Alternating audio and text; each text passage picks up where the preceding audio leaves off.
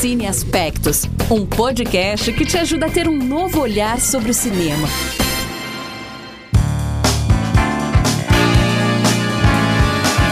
Olá você que está aqui para escutar esse novo episódio do Cine Aspectos. Seja bem-vinda, seja bem-vindo. Nós somos três amigas, jornalistas e críticas de cinema que explicamos um pouco sobre os principais elementos que são necessários para fazer um filme e a gente já fez uma temporada sobre esses aspectos, explicando cada elemento, né? Direção, roteiro, é, trilha sonora e dessa vez a gente tá, como você já percebeu, falando um pouco sobre a maior premiação de cinema do mundo, o Oscar. E eu sou Sara Rodrigues, sou jornalista, né? Como já mencionei. E eu divido aqui o microfone com duas queridas amigas e ótimas profissionais. Eu sou a Poliana Fontinelli, também crítica de, é, de, cinema aqui em Brasília. E eu sou a Larissa Lago e também jornalista, crítica de cinema. E estamos aí na segunda temporada já do Cine Aspectos, falando de Oscar. Se você não escutou os outros dois episódios, escute, tá muito legal. A gente comenta coisas técnicas, curiosidades, é, fazemos as nossas apostas também, que é. é uma coisa muito importante do Oscar, você fazer sua aposta. E também assistir, né, todos os filmes que, que são indicados. É, tentar também colocar aí ver o que você sabe de cinema, né? E tentar arriscar, né? Se você considerou o mesmo que os votantes da academia como o melhor filme e tentar apostar aí para ver o que, que vai dar. E hoje a gente, ah, nos episódios anteriores a gente já falou sobre as categorias de melhor direção, melhor roteiro, original e adaptado. É... Direção de arte, de... que é design de produção, maquiagem, figurino, fotografia. E dessa vez a gente vai falar as categori algumas categorias, né, que são muito aguardadas também. A gente vai falar da categoria de melhor trilha sonora, melhor ator, melhor atriz, ator coadjuvante, atriz coadjuvante, e é isso. Então, a gente vai começar aí com o que a gente como que a gente vê mais ou menos que vai sair essa, essa edição do Oscar? Começando pela melhor trilha sonora original, né? Nós temos aí o primeiro candidato que eu acho que é o favorito, que está ganhando, ganhou até agora o Globo de Ouro e o Critics Awards, que é a trilha sonora de Coringa, né? Lembrando, antes da gente começar a conversar, que a gente até falou do nosso episódio de trilha sonora, que a trilha sonora não é apenas a música do filme, que às vezes a gente tem essa percepção, mas todos os elementos sonoros que vão acontecer no filme ali dentro, tanto até mesmo o silêncio. Se você quiser saber um pouco mais, escute nosso episódio sobre trilha sonora na primeira temporada. Voltando, né, o, o nosso maior concorrente aí favorito de, nessa categoria está sendo Coringa, que foi feito pelo Wildor Godina Godinadot. É um nome complexo. É um nome complexo. É um nome bem difícil mesmo, gente. Acho que a gente não vai conseguir pronunciar. Ah, e acho Sim. que talvez a gente escute esse nome quando ele for é. anunciado no Oscar. Exatamente, que provavelmente vai ser, porque ele já está ganhando aí, né, ultimamente, nas últimas, nas temporadas, nas premiações que são termômetro considerados, né, para o Oscar. Mas o e... que, que você acha da trilha sonora? Eu acho muito boa. Para mim, é uma das minhas favoritas também na categoria, ainda mais uh, o jeito que eles misturam tudo ali dentro. É a cena, com, conversa muito com, com a trilha. Eu acho muito incrível. E uma das coisas mais impressionantes dessa trilha sonora é que o Hildor, que é o compositor, ele é novo. Ele não. Ele nunca fez nada assim muito. Muito impactante, digamos assim. Então ele nunca foi indicado. Então ele está sendo uma. Ele é praticamente estreante aí nessa categoria para concorrer a prêmios. E é uma surpresa, né? Assim como fotografia também, que a gente comentou no episódio passado, se eu não me engano, também foi uma surpresa, porque também não são pessoas totalmente conhecidas. E a gente sabe que no Oscar você precisa, né, de ser conhecido, você precisa fazer uma campanha para poder é, aumentar a sua chance de ganhar. Mas eu acho que pelo termômetro dos outros, das outras premiações, ele tem muita chance. E seria é uma boa, né? Tipo, uma pessoa nova, sangue novo na academia, é. sangue novo fazendo uma trilha sonora muito boa, não só é, não, não, só, só a música. música, que também combina muito bem, tipo, as músicas são muito bem escolhidas, como o, Os É, efeitos os efeitos mesmo de As dele que tem escutar muita mais, é, gente. porque a gente tá escutando o que ele tá escutando, né? Então, quando ele tá meio meio não, né? Completamente doido, porque o Coringa não fica meio doido. Quando ele tá completamente mais fora de si, os sons ficam mais altos, ele escuta mais os ruídos. Essa é, uma É. das minhas características favoritas, até né, nessa trilha sonora, porque pra mim é o que dá mais intensidade no filme. A gente acaba sentindo a mesma agonia dele, e isso vai dar um. Isso dá um tom mais assim, agoniante, você vai ficando um pouco desesperado. É, principalmente na sala de cinema, né? Pra quem assistiu no cinema, você fica ainda mais desesperado. Então, acho que é realmente é uma das melhores apostas. E Tomara, né, que realmente a academia fuja dessa de premiar os conhecidos e de colocar seus favoritinhos e coloque, né, como a Larissa falou, sangue novo aí pra jogo. Seria muito bom. É isso. Saindo de um estreante, a gente vai pra um agora que foi indicado nada mais, nada menos que 51 vezes no Oscar. Só isso. Só Ele é a isso. segunda pessoa mais indicada do Oscar. A gente tá falando do John Williams, que a gente citou ele na nossa, no nosso episódio de trilha sonora, porque ele é um dos caras mais espetaculares, mais tem uma carreira consolidadíssima nessa área de composição, de fazer trilha sonora. E um dos trabalhos deles, dele mais conhecido é Star Wars. E dessa vez não foi diferente, ele foi indicado com Star Wars Ascensão Skywalker. E ele não é indicado, é, ele, o problema dessa, de todas essas indicações é que ele não vence desde 94. Então tem muito tempo E desde que ele não vence. não vai vencer É. de É, eu novo. também acho que não, porque primeiro que esse filme não merece ganhar absolutamente nada. Nada. Segundo que a trilha sonora é boa, tipo, é a trilha sonora do Sim, Star é, Wars, só mas que não é nada original. de novo também. É o Star Wars de sempre, assim, a gente tem o mesmo Star Wars, não tem nenhuma inovação. É, assim como ele foi indicado pro- é, com os outros Star Wars e nunca ganhou, porque assim, foi original lá na primeira vez que, que fizeram, entendeu? Agora a gente vai esperando que vai ter essa trilha sonora do John Williams. Então acho que. Foi mesmo- reciclando. né? É, foi reciclando. Mesmo, mesmo com um nome muito forte que, que E- o John Williams tem, eu acho que ele é um dos mais fracos nessa categoria. Eu acho que o que o que acabou fazendo com que esse Star Wars fosse indicado fosse é, é, foi realmente o nome do John Williams, porque é a única coisa Sim, que realmente certeza. tem.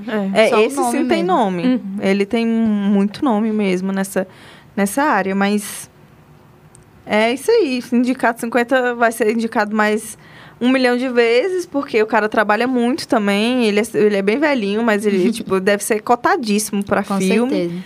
E o cachê dele não deve ser barato. E... mas eu acho que nessa categoria não tem muita chance, não. E o Adoráveis Mulheres, que também tá concorrendo na melhor trilha sonora original, tem uma trilha sonora muito gostosinha e muito muito tranquila, assim. Não, não existe nada muito turbulento, é muito aconchegante mesmo de ouvir e combina com o filme, é a Sim, cara do filme. Porque, o filme é aconchegante, é, né? Então você se sente muito em casa. É, quem, quem tá concorrendo na. É Pelo- o pelo filme? Alexandre... Alexandre. Alexandre. É, é, Alexandre... Alexandre Desplat. Desplat. Não. Não me lembro dele. Ele, Ele já- ganhou como um, com a forma da água. Ah, Ah. muito bem. Ano passado. Foi ano passado? Não, não, não, retrasado. 2018, É, é. eu tô um ano atrasada ainda. Ah, legal. Mas ele pois ganhou com a é, forma da água, é, então é um nome conhecido. É, é um bom e- nome.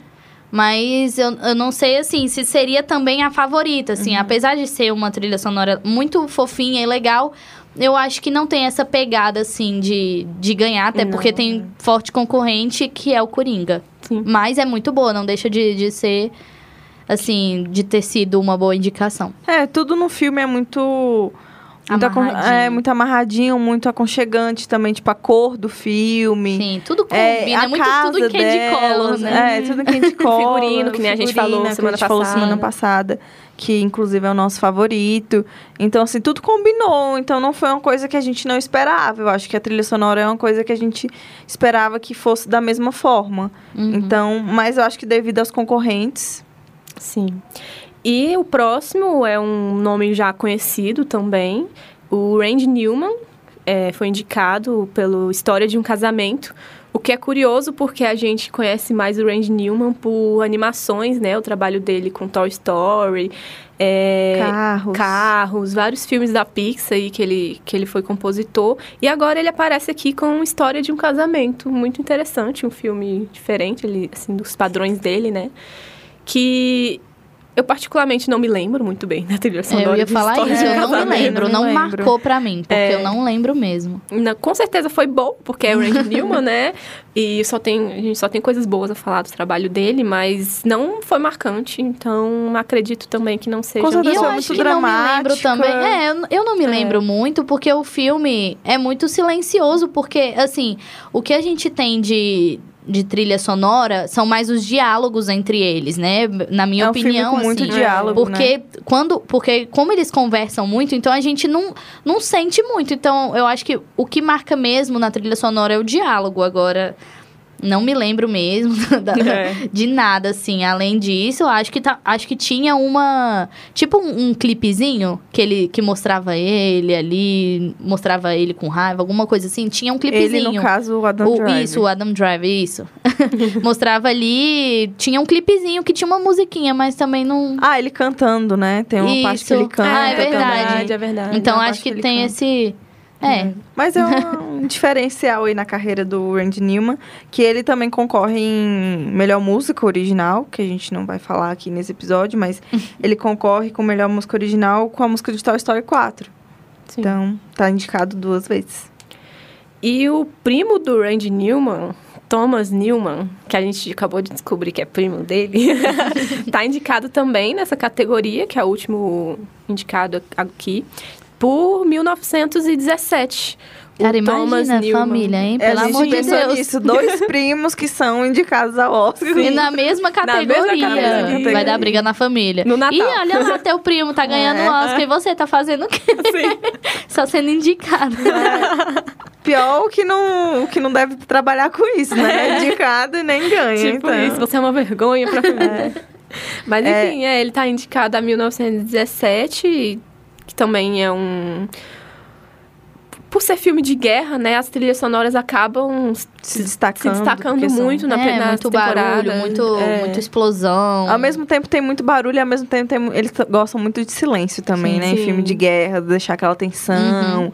Ou quando ele tá pensando ser uma coisa mais silenciosa. Enfim, mas eu também acho que a trilha sonora de 1917 é que nem a de Adoráveis Mulheres. Ela acompanha o filme. Com certeza. E não é nada muito extraordinário de você parar pra pensar, tipo, caramba, olha só o barulho que fez, olha só essa. Mas que também é muito boa, assim É, como Adoráveis sim, Mulheres. sim. Mas como a gente já mencionou, Os concorrentes O- também mais É, fortes. Uma curiosidade é que o Thomas Newman, Newman foi ele o responsável pela trilha sonora de Adoráveis Mulheres de 1995. Caramba. Bem curioso. Bem curioso, sim. Então é um pessoal bem flexível aí, É. trabalha com filme de guerra, trabalha com filme. Tem que faturar, a Tem que galera tem que faturar, parar, exatamente. pagar os O boletos. importante é pagar as contas. Exatamente. E essa foi a nossa categoria de melhor trilha sonora.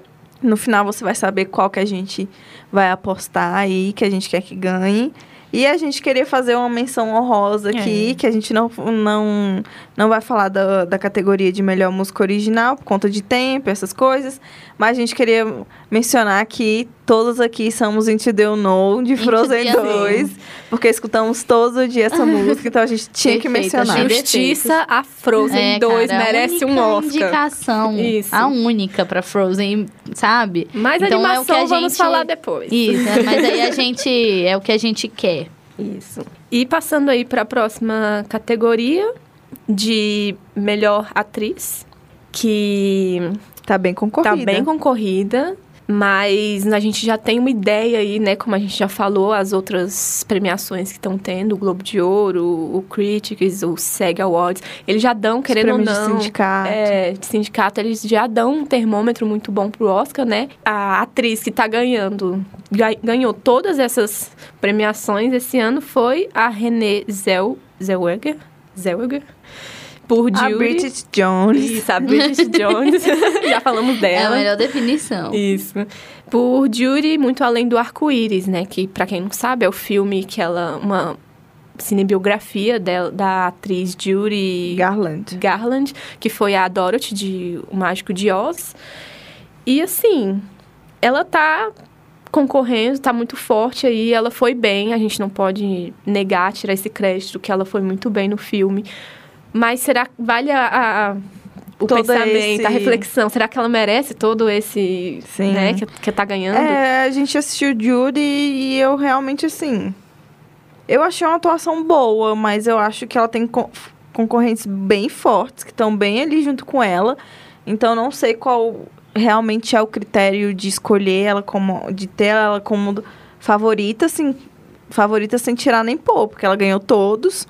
É, é a Judy mais velha, né? Obviamente. É, passa em 1968, por aí teve um trabalho de maquiagem, teve um trabalho, todo um trabalho de, de dublagem também. Mas, e a Renée, ela ficou muito tempo sumida, né? Então É. todo mundo, ninguém tava botando muita fé nesse, nesse, nesse Comeback. papel dela, é, nesse comeback dela, porque ela ficou muito tempo sumida, sem fazer nada. É, Relevante. nada relevante, exatamente. Eu acho que nada passa de uma. Da mesma coisa que aconteceu com Léo DiCaprio, entendeu? Que fez vários filmes maravilhosos, nunca conseguiu ganhar um Oscar. Assim como Bridget Jones, injustiçada, que devia ter ganhado um Oscar por Bridget Jones. E ela foi indicada. Pois é. E aí, agora aí, ó. Né? Tá É vendo? porque, aí deve assim, ser um prêmio de consolação. O Oscar ama, a gente já falou isso, eles amam cinebiografias, amam filme de guerra, mas nesse caso aqui, cinebiografia, né? Porque ela tá ali é, Dando tendo- vida. dando vida a alguém que já morreu, Uhum. uma pessoa que foi muito importante para a cultura lá deles. Tá tendo aqueles os, os traços da, da atriz, to- teve todo aquele trabalho de preparação, então eles dão muito valor para isso, sabe? Então, por Prova isso disso é. o Fred Mercury ano É. passado, que, tipo, ninguém apostava que ele ia ganhar, assim, Eu por apostava. mérito, entendeu? Ninguém, exceto Sarah, realmente estava convicto de que ele ia ganhar até o último minuto ali, porque foi bem difícil. Mas dessa vez, mas eu acho que ano passado o, o Rami Malek, ele não era tão favorito assim quanto a Renee, que já É. tá, que já ganhou várias coisas, né? Sim. E a gente tem também a Scarlett Johansson, em História de um Casamento, que é um, um papel muito diferente que ela interpreta, né? Porque a gente tá acostumado com uma Scarlett muito Viúva Negra. Viúva Negra. é um, um episódio. Um episódio. Uma, um, um personagem que ela interpreta, assim, eu acredito que com muita maestria, porque ela mostra ser muito forte, muito. Muito determinada naquilo que ela decidiu ali fazer, né? E eu acho que ela tá fantástica no filme. É, apesar de ser algo que ela não tá acostumada. E ela tá aí, ela, ela mostrou isso em dois filmes diferentes, né, Sim. também. Então, assim, ela tá muito volátil e tô muito orgulhosa de vocês, Scarlett. É legal e porque essa é, a primeira, primeira vez que ela é indicação. indicada ao Oscar. É, isso então, é tipo, fantástico. A, gente tá tão acostumada a ver a cara da Scarlett Johansson que eu fiquei... Não é possível que essa mulher nunca foi indicada ao Oscar. Como assim? E ela, é já bem- chegou chegando em dose dupla, né? Ela foi indicada em melhor atriz e melhor atriz coadjuvante. É, depois a gente vai falar mais um pouco dela, que foi em Jojo Rabbit. Mas foi. Fazia muito tempo que a mesma atriz não tinha sido indicada nessas duas categorias no mesmo ano, por filmes diferentes. A última vez foi em 2010 2007, com a Kate Blanchett, que ela tinha sido indicada por Elizabeth, a Era de Ouro, e em coad- coadjuvante por, pelo filme Não Estou Lá. Então a Scarlett já chegou chegando, sendo indicada E eu acho vezes. que História de um Casamento é muito um filme que trabalha muito a atuação, né? Com certeza. Depende muito da atuação. Então, A- acho é- é, que... parece que não, não é ensaiado, não sei, É. porque aquelas. é, tem uma cena, né, que eles estão discutindo ali, ela e o Adam Driver, que parece que foi tudo improvisado. Então, assim, Eles têm sabe? uma química muito boa, tipo, tudo no filme flui muito bem, assim, não parece que você tá vendo a vida de alguém mesmo, não parece que é uma coisa ensaiada, não ficou uma coisa engessada. e se então tivesse acho que isso sido é talvez. muito mérito dos atores Com também, certeza. assim Com como do diretor de dirigir eles, mas com certeza muito mérito deles. Eu acho um papel muito forte da Scarlett. É, ela tá indo bem mesmo. Acho que Pode ser uma boa aposta. Eu acho ela uma ótima concorrente. Sim. E seguindo a nossa lista, a gente tem a Saoirse Ronan, que foi indicada por Adoráveis Mulheres. Ela faz a Jo, que é a principal no, no em Adoráveis Mulheres. E ela já foi indicada quatro vezes. E ela só tem 25 anos. É. Então, Ela- tipo, é um absurdo é de talento. Ela, ela atingiu, ela foi a segunda pessoa mais jovem a ser indicada quatro vezes aos 25 anos. A primeira foi a Jennifer Lawrence. Olha só, são duas mulheres. Sim, Exatamente. muito bem. prodígios.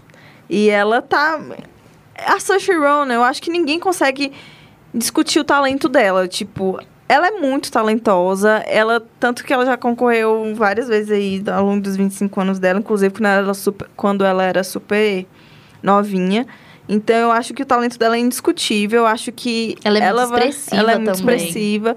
Ela é muito maleável. Eu acho que o Oscar dela vai ser que nem o do Leonardo DiCaprio. Vão Vai dar porque um vão falar assim: "Meu Deus, por favor". Ela merece. Ela merece, pelo amor de Deus, chegou a hora dessa menina ganhar um Oscar. Porque sempre tem alguém, mesmo ela fazendo um papel super forte, sempre tem alguém um pouco mais, mais, mais à frente do que ela. Mas eu acho que só dela ser lembrada sempre pela academia, sempre estar ali com os trabalhos dela, eu acho que só isso já é um mérito muito grande pra ela. E ela tá incrível nesse filme. Sim. Ela tá completamente sensível. Você consegue ver tudo no rosto dela. Tipo, tá tudo escrito no rosto dela. Sem contar que ela combina muito com a personagem dela, Com né? certeza. Ela... E eu, particularmente, gosto mais dela aqui do que em Lady Bird. É, que, que são o filme da, da mesma diretora, né? Isso, é. Eu gosto mais dela também como, como, Como a. Jo. Isso. E seguindo a lista, temos a Charlize Theron por O Escândalo.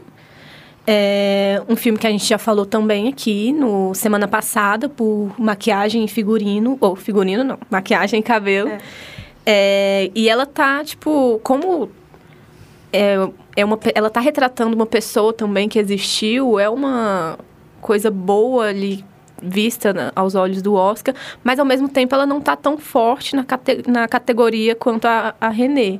Mas ela dá um show de, de atuação também. A maquiagem dela. também é incrível. É. Ela tá irreconhecível. Sim, ela tá incrível, como sempre, mas infelizmente acho que ela não tem chances também. E ela não é indicada desde 2006, mesmo fazendo papéis fortes, né? Como Tully e Mad Max. Eu até hoje não engulo ela não ter sido indicada com Mad Max, porque ela é incrível É, nesse filme. Ela tá muito fantástica mesmo. Aí ela não foi indicada desde. Ela não é indicada desde 2016, então, tipo, essa, essa indicação deixa ela à vista aí de novo pra, pra, pra academia, né?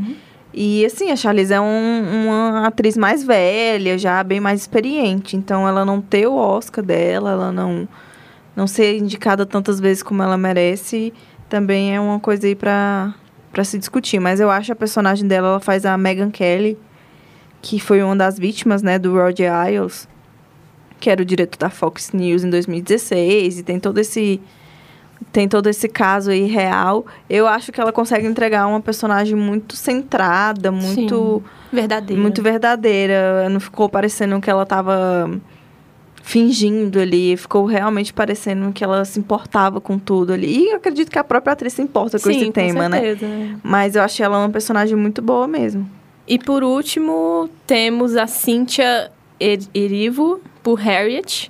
Infelizmente, nenhuma de nós três assistimos Harriet. Eu acho que ele nem chegou no Brasil ainda. É, acho chegou que, eu Não sei ainda. nem se vai chegar, não, não, não cheguei Não a me ver. despertou o interesse também. É.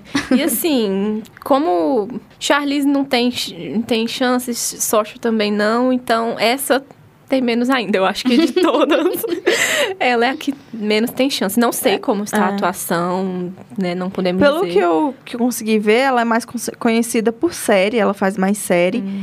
E ela chamou a atenção na temporada passada por conta de do trabalho dela em As Viúvas, que tinha Viola a Davis. Viola Davis. enfim. Eu não lembro dela no filme, sinceramente, eu não lembro. Não assisti. Mas diz que É ela muito despertou um certo interesse por conta disso, então é, a- ela aproveitou né, esse momento para para ser protagonista de um filme, né? E foi indicada. E o filme, só pra gente não ficar perdido aqui, É sobre a Harriet, que é uma, é uma biografia, né? É uma cinebiografia também. É sobre a Harriet, que ela é uma ativista americana. Ela foi uma escrava que se tornou abolicista, abolicionista. Opa! abolicionista. Então, ela é uma figura muito importante pro, pro movimento negro, pro, pros escravos lá, lá naquela época. Então, o, parece ter um, um, uma pegada interessante o filme. Então, acho que se ela conseguiu ser, ser indicada num, junto com todas essas atrizes que estão incríveis, ela também deve estar no mínimo incrível. É, com certeza. E passando para a categoria de melhor atriz coadjuvante, a gente começa com a Florence Pugh, que também está indicada com, com Adoráveis Adoráveis Mulheres. Ela faz a Amy, que é a irmã da Jo, a Saoirse Ronan. Foi um grande ano para Florence, porque ela apareceu agora, tipo, pra gente. Ela não não era uma atriz conhecida e ela ficou muito, ela recebe, ficou muito conhecida, e recebeu muito, muito, muitos elogios mesmo por Midsommar, que ela é a principal em Midsommar. E muita gente achou que ela merecia uma, uma indicação, Indicação. a melhor atriz por esse filme.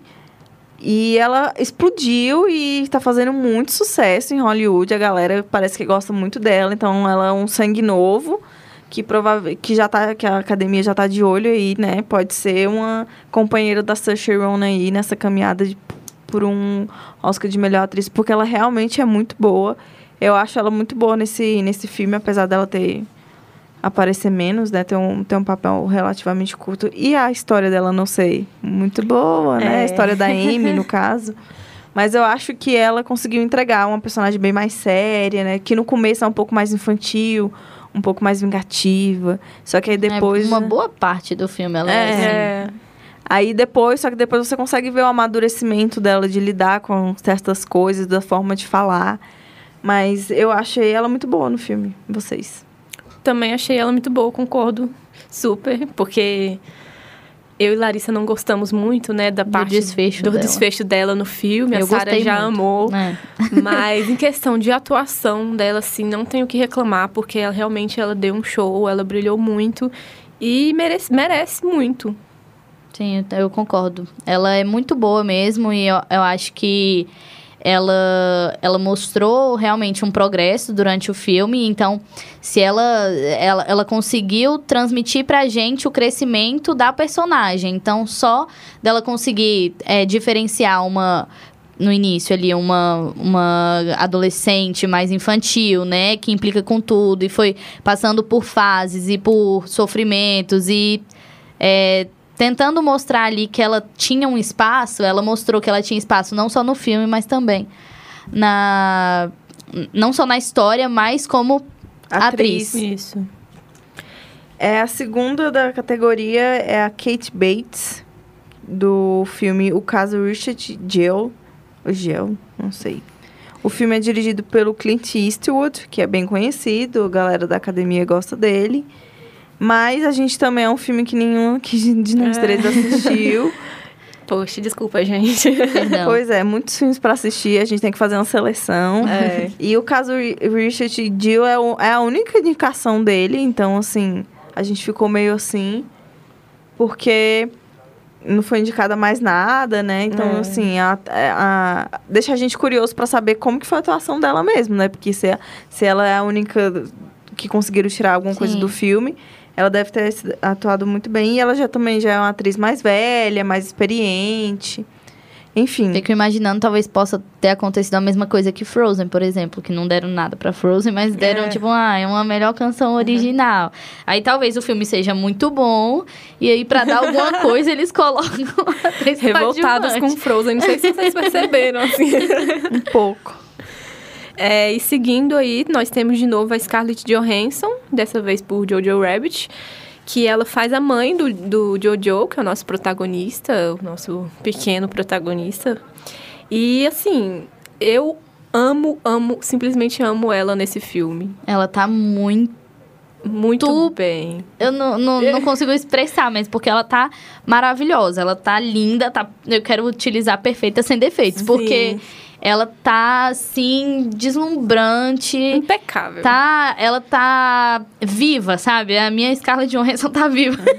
é tipo isso, porque ela tá muito, ela tem cenas muito sensíveis. Muito expressivas, É, né? é. Que ela consegue passar. Ela tem, acho que uma das cenas mais.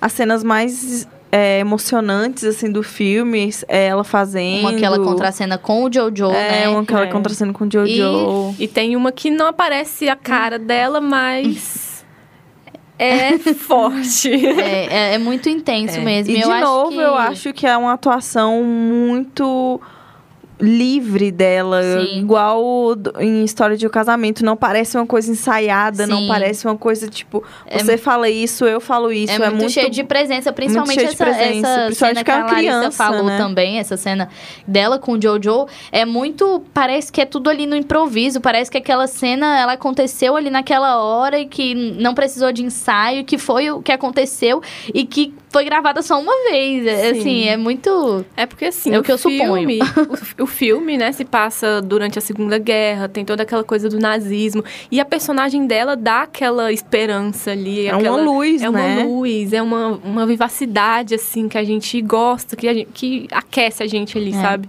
Então, é, ela tá muito bem e merece muito, muito, muito. Parece único que a gente é problema- fã dela, né? É, carteirinha pra É. número. O único problema da Scarlett, eu acho que é a divisão de votos, né? Porque, É. como a gente viu no primeiro episódio, existe todo um, um lance de como que vota no Oscar e pode ser que divida, né? A pessoa vota pra ela no- na categoria de coadjuvante e fala, ah, já votei pra ela na categoria de coadjuvante, então não vou dar de melhor atriz. E seria muito legal ela ganhar as duas, É, seria muito seria legal. perfeito. Imagina Mas- sair é. com dois bonequinhos. E na primeira Praticamente- vez. É, na Aham. primeira vez, praticamente na mesma categoria, né? De mesmo É. nível. Mas eu acho que... Então, é, eu acho meio impossível. Então, provável. eu acho que É. pode, pode dificultar pro lado dela por conta de dividir votos. Mas eu acho que na categoria de melhor atriz coadjuvante, ela é a mais forte. Com Sim. certeza. Mesmo a, a Laura Dern, que É, a Laura contracena Dern. com ela em História de um Casamento, e também está indicada atriz coadjuvante. E é a favorita também. E não faz sentido nenhum. Não faz sentido. Ela tá ganhando, ela já ganhou ela tudo. é uma boa atriz, ok. Só que ela não tem uma participação é, tão forte. efetiva tão, no filme, assim. É uma participação.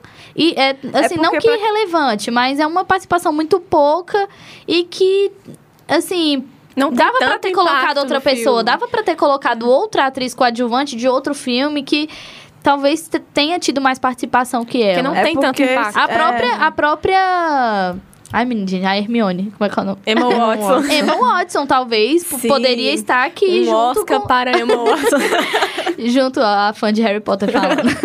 Ela poderia estar aqui junto com a, com a Florence. Então, assim, eu acho que foi é porque muito... dizem muito que, que a categoria de coadjuvante, de, ator, de atriz e de ator, ela se dá muito por alguma cena muito importante que esse ator teve. E esse ator não é o principal. E essa at- ator ou atriz. Então é muito uma cena impactante que tem de, do, da coadjuvante que faz com que ela vire a favorita e tal. A cena dela realmente é muito boa. Mas é boa por conta do discurso. E eu bato o pé dizendo que o discurso não foi ela que escreveu. Ela simplesmente trouxe. É simplesmente não, mas ela trouxe, a- trouxe esse discurso. Ela deu vida ao discurso. Ela deu vida ao discurso, mas eu, eu não acho que também de uma que forma é... singela, não... É, Mas eu, eu não acho- acho... que foi uma coisa totalmente assim que outra atriz não pudesse fazer. Tipo, Sim. a Scarlett, por exemplo, ela tem um pouco mais de, de, de tempo em tela do que a, a Laura e no, no Jojo Rabbit. E ela entrega o, o filme, as partes dela, todas as partes dela são perfeitas, então tem que contar uma parte. Eu sei que tem, deve provavelmente ter uma cena que deve ter sido o, o que fez a É. Scarlett ser indicada, mas o trabalho dela, no geral, eu achei bem mais trabalhoso, bem mais difícil de construir do que o da Laura. Mas ela tá sendo um favorita em todas as premiações. Mas parece que eu vi que teve uma parte daquele discurso dessa cena importante, impactante, que foi ela que incluiu a Laura Dern. Então talvez Ah, isso tenha sim. pesado muito na hora dela ser indicada. É, pode ser. E por último, nós temos a Margot Robbie, por O Escândalo. E a Margot, ela foi indicada em 2018 na categoria de melhor atriz por Eutônia, que era um papel, um filme também que ela merecia muito, Muito mas infelizmente não ganhou. E aqui ela aparece em coadjuvante, que realmente ela está muito bem no filme, mas não é realmente. Agora eu tô lembrando aqui de uma cena. É o que eu acabei de falar. Existe a cena do coadjuvante que faz ele ser indicado. Tem essa cena da Margot.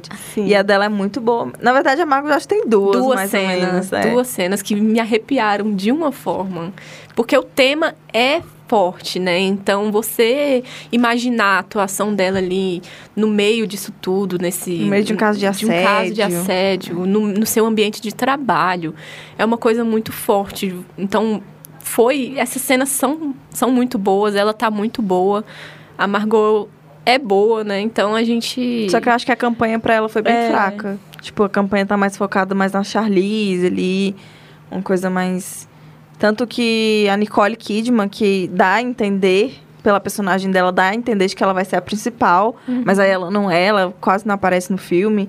Então, eu acho que essa confusão de quem é a atriz pa- principal e quem é a atriz coadjuvante, eu acho que também afeta um pouco a, a, as vota, a votação do, do Oscar escolher. é verdade. Indo pra categoria de melhor ator. É, Que também está concorridíssimo. muito concorrida. A gente tem um nome que é o Antônio Bandeiras, que é estrangeiro, espanhol. E ele tá em Dor e Glória, que é um filme do Almodóvar, Pedro Almodóvar, que eles têm já um histórico, né, juntos e tal. Só que eu achei o filme Assim, o filme é muito bom, mas o Antônio Bandeiras em si, pra mim, ele tá muito pouco expressivo, assim, ele ele tem uma atuação simples, não não tem uma cena assim que você fica, caramba, Antônio Bandeiras, você tá aqui. Então eu acho que eu acho que foi uma indicação mais assim pelo nome dele, é, como acontece em outros. E Mas ele Talvez. ganhou, né, o, o Palma de Ouro de melhor atuação masculina. Então, isso pode ter pesado também na hora Sim, de indicar Sim. ele para um, pra um Oscar. só que assim, essa e é dupla a primeira indicação É, dele. a primeira indicação, isso que eu ia falar. E assim, essa dupla, né, ele, o Pedro Almodóvar e o Antônio Bandeiras, ele já tem um histórico. Só que, por mim, eles teriam sido indicados, por exemplo, a, com A Pele que Habito em 2011, que é Com muito certeza. melhor e a atuação dele tá muito melhor. E se ele não foi indicado lá, não entendo mesmo por que, que ele foi indicado aqui, por que, ele estaria. É, realmente, pra mim, assim, a atuação em relação aos outros, aos outros concorrentes da categoria, ele tá. E ele mediano. sabe disso. Eu vi uma entrevista dele ali agorinha que ele falou que tá tranquilo em relação a isso, porque ele já sabe que não vai ganhar, que não é o favorito da temporada. Que bom, consciência de classe. É, sensato, né? Então, vamos falar do favorito, né? Joaquim Fênix, Coringa, que é favorito. Se as outras indi- indicadas nas duas categorias a gente falou que era favorito, esse sim é o favorito do favorito do favorito. É. Então, eu acho que nessa Ele é favorito antes mesmo do filme sair. Exatamente. Tinha um trailer do filme, já tava todo mundo vai ganhar Saiu o Oscar. primeiro pôster, saiu o primeiro pôster dele como Coringa. Nossa, Oscar. Exatamente. Mas a gente, como a gente comentou em alguns episódios passados, o Coringa foi um filme feito realmente para atuação. Então, eles deram muita sorte de ter conseguido o Joaquim Fênix, que é um ator muito bom. E também entra nessa lista de atores que, que já mereciam ter ganhado um Oscar, já, ter, já mereciam ter levado esse prêmio. Então, ele tem um nome feito já, né? Então, a atuação dele no Coringa a gente não tem nem o que falar, eu acho, porque se você assistir, você vai entender. E é um filme que, toda, que praticamente depende da atuação dele. Então, eu acho que a gente falou na, na- de maquiagem, se eu não me engano, que a gente falou que essas questões mais técnicas é, vai ser bem mais difícil p- pro Coringa ganhar. Uhum. E ele foi o mais indicado, né? Foi. Foi, foi o mais indicado nesse Oscar. Sim. Mas as técnicas vai ser mais difícil para ele ganhar, porque o filme foi muito voltado à atuação, ao momento ali do Joaquim Fênix, que ainda bem que ele estava num momento bom, ainda bem que ele estava pronto para assumir esse papel. E, quem sabe aí, a- algumas pessoas pensaram antes do, do filme ser lançado que ele não concorreria, né, ou não ganharia o Oscar, porque alguém que já fez o Coringa já ganhou. Só que eu acho que depois dessa atuação, as pessoas começaram a ver mais como um legado, né? Tipo, Com olha, certeza. vamos continuar aqui o legado do Heath Ledger que ganhou como Coringa. Então, assim, e é um legado super merecido. E pra interpretar o Coringa, você tem que saber. A gente já É. comprovou isso. Porque a gente tem aquela pessoinha lá que É. interpretou em 2017. Ou que não deve ser É, nomeado. que não deve ser nomeado. Mas... É, para mim, essa atuação dele é muito mais uma dança. E não uma dança só pela dança em si mesmo que ele tem, mas a dança, o, o, o jogo ali que ele tem com o olhar, com o corpo dele, porque tudo conversa. É, ele, ele consegue ter a expressividade no olhar e no corpo. Não é só ali uma fala, não é só um diálogo, não é simplesmente atuar. Ele tá dançando com tudo ali. Todos os sentidos, todo o corpo dele inteiro faz parte daquilo ali. Ele tá completamente imerso. Então, realmente, é lindo. E seguindo para o próximo, nós temos o Adam Driver, por História de um Casamento. Que, o assim, homem feio mais bonito do mundo. É, que assim, deu um show de atuação, como a gente já falou aqui na parte da Scarlett, que é um filme totalmente voltado para a atuação. E o Adam Driver fez muito jus a isso, porque a atuação dele tá impecável. E a, a cena Eu da acho briga. que- Dá vontade de chorar só de é. lembrar, porque é muito lindo. É um dos trabalhos dele Eu acho mais que ele é o oponente mais forte do Joaquin Phoenix. Sim. Se não, se não for o Joaquin, tem que ser o Adam É, Driver. se não for nenhum dos dois, não dá pra A ninguém. gente não aceita, a gente vai Não fazer, dá pra bater ninguém. panela lá no Oscar. não dá pra ninguém, se não for nenhum dos dois. E é a segunda vez que ele tá é, presente no Oscar. Ele apareceu ano passado Com- por Infiltrado na Sim, Clã, muito que também bom foi também. é, Ele muito, muito bom. Com certeza. Então ele tá num ele momento se muito destacou bom na porque ele carreira tinha dele. sido. Ele, ele era aquele Kylo Ren que todo mundo detestava, ridículo. Mentira, tem gente que gosta, né? Mas ele, ele saiu daquele, daquela, daquela atuação meio infantil, meio boba. E aí, tanto infiltrado na clã quanto agora história de um casamento, ele mostrou E ser um tanto como o ótimo. Kylo Ren, ele É, evoluiu até É, como o próprio- Kylo Ren também. Até onde deixaram, no caso, né? O Kylo Ren evoluir. Mas eu acho que. Ele mostrou como ele cresceu ele mesmo como viu. ator, né? E mostra como ele, como ele tem muito ainda a trazer pra gente aí. Foi uma grande surpresa. eu é. digo que foi uma grande surpresa, porque eu não esperava essa atuação dele. Primeiro porque eu conheço pouco do trabalho dele. Eu acho que ele é mais. é, se eu não me engano, eu acho que ele é mais de teatro, mas não, é tão de cinema. Aí eu não conhecia muito o trabalho dele. O trabalho dele que eu conhecia mais era o do Kylo Ren. Então, quando eu fui ver lá, eu falei, meu Deus, é o filme com o Kylo Ren. E aí, depois desse filme, que eu falei, É, que homem. é, que homem, ele tava. A gente já teve essa discussão, não É. vamos ter essa discussão no podcast sobre bonito ou feio. Vamos seguir aqui. O próximo é o Jonathan Price, Muito que faz o. Ele é muito que faz Dois Papas. É, ele faz o Papa Francisco, né? E ele é um grande ator. é, nunca foi é, indicado a nada, assim, nunca teve um, um momento explosivo assim na carreira dele. E eu acho que esse é um momento, um momento muito é, importante para a carreira dele, de para ele ser valorizado. É só essa indicação, acho que que já, Já é- vale a pena. já vale sim. a pena, porque ele tá realmente muito bem. Primeiro que ele parece Ele é a cara do Papa. Primeiro- Nossa, é, ele é o próprio. Papa. Ele é o Papa Francisco, não aceito. Segundo que, tipo, ele tá muito bem no filme. Ele consegue passar a vibe do Gente, Papa ele Francisco. cantando. Ele cantando. Aba. É, aba. Perfeito, melhor É cena. muito bom. E ele tá, ele realmente ele é muito cativante assim, ele é aquele pai, ele parece que ele vai colocar o, o, o Papa Bento no colo. e é muito muito gostoso mesmo, assim. O filme é lindo, né? E, e ele tá muito bonitinho mesmo, assim, muito orgulho também, porque é muito legal, mas infelizmente eu acho que realmente vai ficar só na É, indicação, Eu porque também acho que ele não tem. Não ganha. mas que bom também que foi indicado. Com certeza. Vai com certeza dar uma guinada aí na carreira. E a gente tem Leonardo DiCaprio, que tá aí, né? tá aí, que pra vez em Você acha que ele não merece? Gente, pra mim não faz sentido nenhum. Eu já tive essa discussão mil vezes, que pra mim o Brad Pitt era o, o protagonista do filme e o Leonardo DiCaprio é o É o coadjuvante. mesmo problema também que aconteceu com os dois papas, porque a gente ficou, quem é que vai ser o principal? O principal é o Papa Francisco é... Ou Papa Francisco. o principal é o Jonathan Price, que faz o Papa Francisco. Ou o Ou o Anthony. Anthony Hawkins, que faz o Bento XVI. É. Tipo, eles são muito compatíveis Sim. ali. E eu do fiquei mesmo jeito acontece com- em Era, Era Uma Vez em Sim, Hollywood, fiquei o Leonardo DiCaprio. O Gente, Brad mas o Pitt. DiCaprio que é o ator famoso lá, que é o Exatamente, mas ele é o principal. ator famoso no filme. Sim, mas... No- o- quem fica contando a história não é ele, é o Brad Pitt. Pra mim é o que faz sentido, porque é o Brad Pitt que fica contando. Mas o Brad... Como é que é? Mas o Brad... meu amigão. Meu amigo. Mas o Brad, que, que tá... A história dele, querendo ou não, é em torno ali da- do, do Leonardo. Exatamente, só que quem conta a história? Ele. Então seria mais justo ele ser o protagonista. Pois é. Mas pra Pois mim faz é, mas quem, tá, discussão. quem é protagonista pro É. Oscar é o Leonardo DiCaprio, E então eu- vamos lá. Achei assim, ele realmente ele é muito bom, ele é o Leonardo DiCaprio, não tenho o que discutir, né? É, eu gosto da atuação dele, é caricato, expressivo, engraçado pra caramba. É, e muito. E ele vem bem forte depois de ganhar o Oscar, né? Pelo, Ah, com pelo certeza. regresso.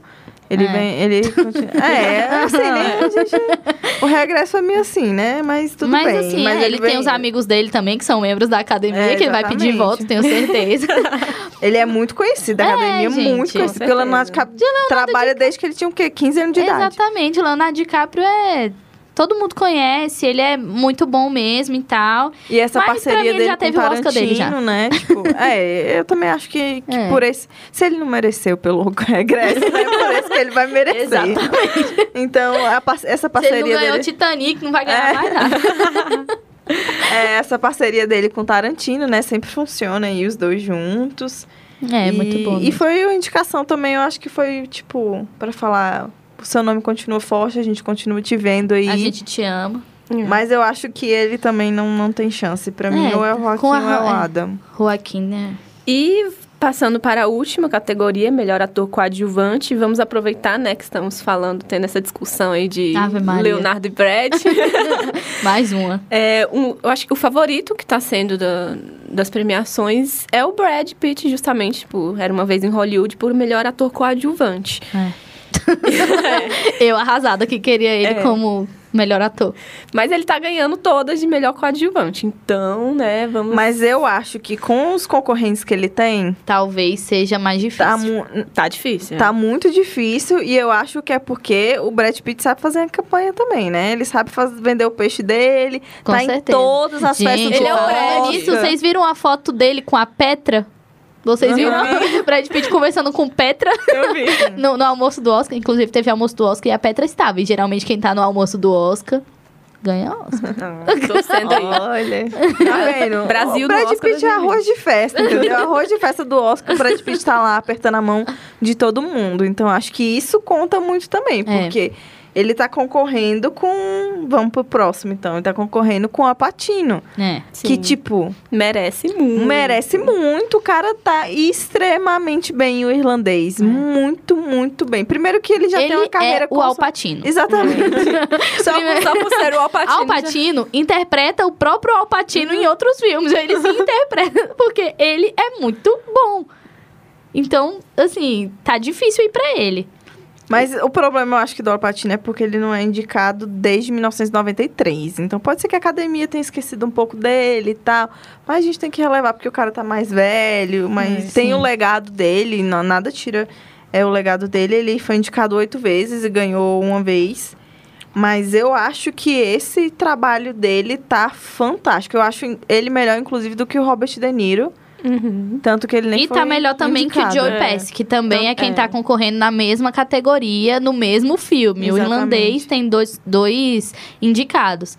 E, E o pode Joe ser que Pesci- isso dificulte, né? Porque pode dividir os votos é, também. Com certeza. Mas o Joe Pesci também eu não tô. Ele é, o- foi é um que eu não entendi nessa irrelevante, não, foi, não, não faz sentido Não também. foi memorável que nem Sim. o Alpatino a nível do Alpatino. Ele tem um, um papel importante ali, ele tem um papel é, de. Relevância. É, que, que, que de relevância mesmo, mas ele não é um, não, não é um papel que, assim, fala pra gente, nossa, como ele foi um ator maravilhoso. Ele é um ator que tá ali e teve um papel. E mas- da outra vez que ele foi indicado, né? E a Vitória veio também com essa indicação também, foi com trabalho junto com o Scorsese, que foi com Os Bons Companheiros, Muito que bom, também né? é um filme de máfia do Eu Scorsese. e Larissa, a gente defende esse a gente filme até a defende- morte. Exatamente. Todo episódio muito- vocês falam isso. e muito, muita gente acha que o personagem do, do Joe Pesci, né, no irlandês, é meio que uma continuação do personagem de Os Bons Companheiros. Mas eu acho que se fosse, ele teria mais chance de ganhar o Oscar, né? Já que ele ganhou da outra vez. Com certeza. E o último da lista... O último não. Não, Ah, não, a gente Ainda ainda não. tem o Anthony é, Hopkins. ainda tem muito, né? Que é aquela divisão que a gente não sabia se era ator principal, ator coadjuvante. De dois papas, O- Papa Bento do Papa 16. Bento, E ele, é, ele. Muito bom ator também, ficou muito parecido com o Papa Bento, muito mesmo. E ele. Ele é bem. Bem. Teimoso, né? Ele é bem arrogantezinho, assim. E, só que, ao mesmo tempo, é, falando agora os dois contracenando, eles não dão uma ideia de que, assim, é uma rixa entre a igreja, entre a igreja é, mais conservadora e a igreja mais liberal. É- uma, é uma coisa que se completa ali, né? Que existem opiniões diferentes e que ele mesmo, ele interpreta essa opinião diferente dele, ele não critica ninguém, ele... Então, assim, ele tá bem legal mesmo na- nesse A personagem. Eu construção gostei de personagem muito dele. dele foi bem legal. Com certeza. Imagina você ter construído... Dele e do Jonathan Price, você construir isso em imagem em cima de um papa.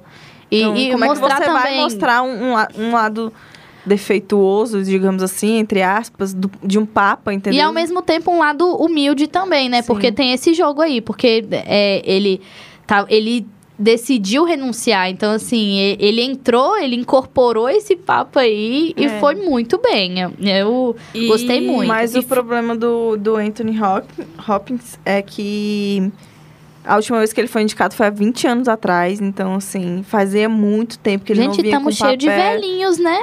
Fazia muito tempo que ele não, não, não Até interpretava. Brad já tá velho. É, verdade.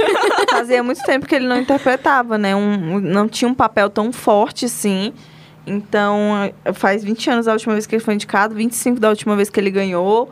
Então tem um tempinho aí já. Mas ele é outro também que já tem o seu legado ali, independente de Oscar. Então, acho que pra ele ele também tá suave. Se ele ganhar, bom. Se ele não ganhar, bom também. E agora sim, o nosso último indicado nessa categoria é o Tom Hanks, pelo Um Lindo Dia na Vizinhança, também a única indicação do filme. É, E o Tom Hanks, a última indicação dele foi em 2001, de novo, aí faz, um, faz um tempinho, né?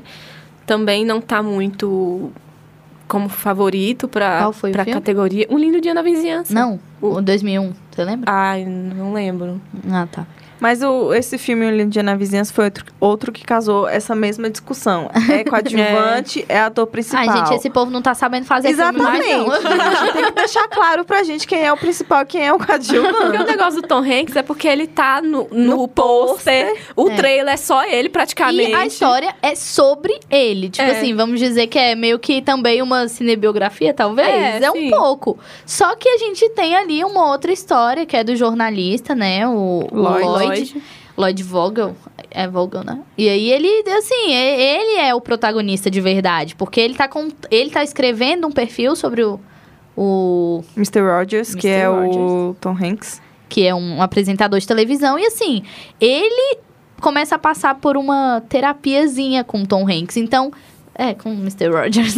e assim, a história é sobre ele, só que a gente fica confuso, porque tudo no filme, toda a propaganda, todo o marketing, tudo, Tudo, tudo, que foi tudo. vendido pro público. É pro que o Tom Hanks- público era que o Tom Hanks era o principal. É. Pra mim, eu fui assistindo que a história ia ser do Mr. Sim. Então, essa confusão, eu acho que o um, um dia na vizinhança foi um lindo dia na vizinhança foi o, o que mais causou essa confusão. E também acho que é o mais fraco aí nessa, nessa categoria, porque é a única indicação que o filme tem. E, o, e assim, eu achei o filme muito chato, gente. Vou confessar pra vocês. Que, tipo, não me prendeu. Eu assisti o filme olhando no relógio pra ver que horas que ia acabar, porque não tava me convencendo. Então, assim, o Tom Hanks não convenceu com a atuação. É uma coisa bem, bem chata. Eu- Mas eu acho que, comparando as outras atuações do filme, com certeza o Tom Hanks tá muito superior. Eu tive, eu, eu tive, assim, um pouco mais de, Eu, eu acho que ele me cativou um pouco mais, o Tom Hanks. Mas eu gostei, assim, do filme e tal. Achei ok. Mas até fiz uma- um trocadilho no Twitter de que é um longo dia na vizinhança e não um lindo dia. Porque demora muito, o filme é muito Sim. cansativo. E ele só tem uma hora e, e 40, 40. minutos, mais ou menos. E é muito cansativo mesmo. Mas o Tom Hanks, ele... Assim, pelo menos pra mim, o personagem, ele transmitia muita paz, assim, muito... Eu gostava do, do jeito que ele falava. A Larissa fala que é um pouco creepy, assim, meio assustador. Mas eu gostava do Parecia jeito... um SMR que É. ficava falando assim. tipo, Verdade. e aí, pense em todas as pessoas que já te amaram. Ai, saco. E aí eu gostei, assim, porque pra mim foi uma boa atuação. E aí eu tento comparar, por exemplo, com o, o Náufrago, né? Porque ele. Ele era um cara totalmente. é, com problemas mentais ali, porque causados pelo que ele passou. E ele conseguiu interpretar esse, esse personagem muito problemático mesmo, cheio de coisa, ao mesmo tempo que ele consegue interpretar uma pessoa que é completamente sã mentalmente. Então eu acho que esse esse contraste assim mostra como ele é um bom ator. Mensagem pra você também ótimo, né? Que o filme é maravilhoso, né? Um romance lindo. e é isso, eu gostei dele, não do filme. E vamos para nossas as- apostas do dia, apostas do episódio, do que a gente falou. Lembrando que são as apostas que nós queremos no nosso coração que ganhem. Exatamente. Não que a gente acha. É. É, não, tipo, ah, já que tá ganhando, a gente vai votar nesse. É. Não é o que a gente acha no, no fundo do nosso coração que merece Isso. ganhar, independente de qualquer coisa. Então, começando com a Sara. Melhor trilha sonora original, Coringa. Melhor canção original, a gente já falou, né? Menção rosa pra Frozen. É, melhor atriz, Scarlett Johansson. Melhor atriz coadjuvante, Scarlett Johansson também. É, melhor ator. Ai, meu Deus. Melhor ator, Joaquin Phoenix. E melhor ator coadjuvante, Tom Hanks. Eu, Poliana. Poliana. Melhor, melhor trilha sonora, Coringa. Melhor atriz, Saoirse Ronan. Melhor atriz coadjuvante, Scarlett Johansson. Melhor ator, Adam Driver. E melhor ator coadjuvante, Al Pacino. Eu, é, melhor trilha sonora, Coringa. Melhor atriz, Scarlett Johansson. Melhor atriz coadjuvante, a Florence Pugh. Melhor ator, Adam Driver. Melhor ator coadjuvante, Al Pacino. Então, segundo aqui o, o prêmio Cine Aspectos de Cinema, quem tá ganhando melhor trilha sonora original, Coringa. Melhor ator, Não, Adam Driver. Melhor ator, Adam Driver. Que foi 2 a 1 Ah, foi 2x1. Melhor atriz, Scarlett Scarlett Johansson. Johansson. 2x1. Coadjuvante, Scarlett Scarlett, Johansson. Johansson. Melhor ator, Al Pacino. Ah, o Alpatino, Al Pacino. vocês duas votaram. É. Alpatino.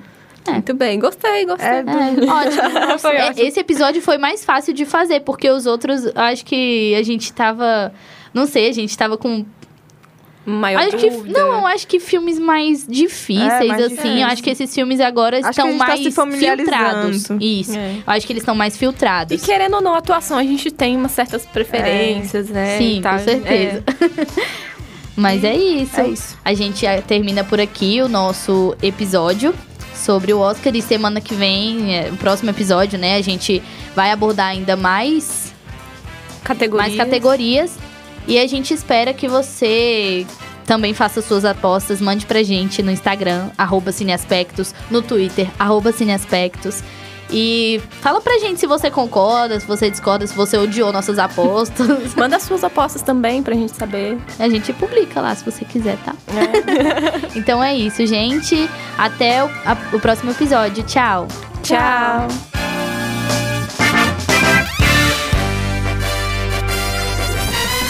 Cine Aspectos, um podcast que te ajuda a ter um novo olhar sobre o cinema.